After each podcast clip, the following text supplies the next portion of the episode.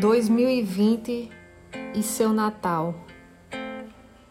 Todo final de ano, por aqui isso acontece. Dá um rebuliço na alma e o coração todo se aquece. É hora de juntar a família numa data que não se esquece.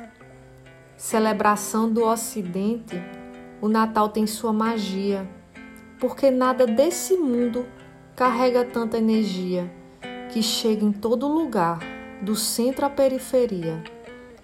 O Natal aqui representa o dia em que Jesus nasceu, e até para quem não é cristão, a essa data se rendeu, porque junto com a família, naquele amor se envolveu.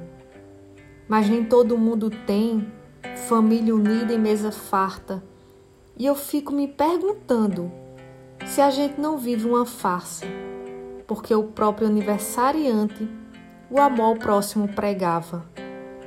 Tem gente que passa o Natal com fome na solidão e que na infância não pôde a Papai Noel mandar um cartão, porque tudo foi lhe podado até sua imaginação.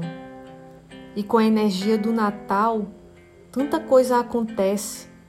Em dezembro a gente doa, visita asilo, orfanato e creche no último mês do ano, decidimos ser gente que preste. Mas em 2020, algo estranho sucedeu. Uma coisa invisível nosso mundo estremeceu.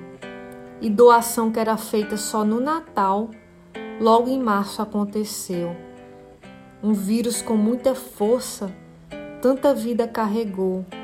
E com lágrimas nos olhos, para o próximo a gente olhou e tudo estava tão diferente daquele ano que se passou.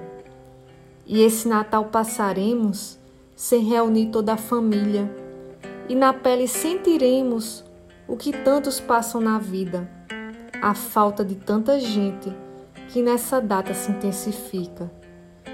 Que o vírus tenha nos mostrado o valor que a vida tem e que a gente não espere o Natal para acordar e fazer o bem porque a gente precisa mudar para que o mundo mude também. Que esse Natal nos traga muita esperança e sabedoria e que 2021 chegue trazendo vacina e muita alegria para a gente juntar as forças e lutar com vigor e poesia. Feliz Natal!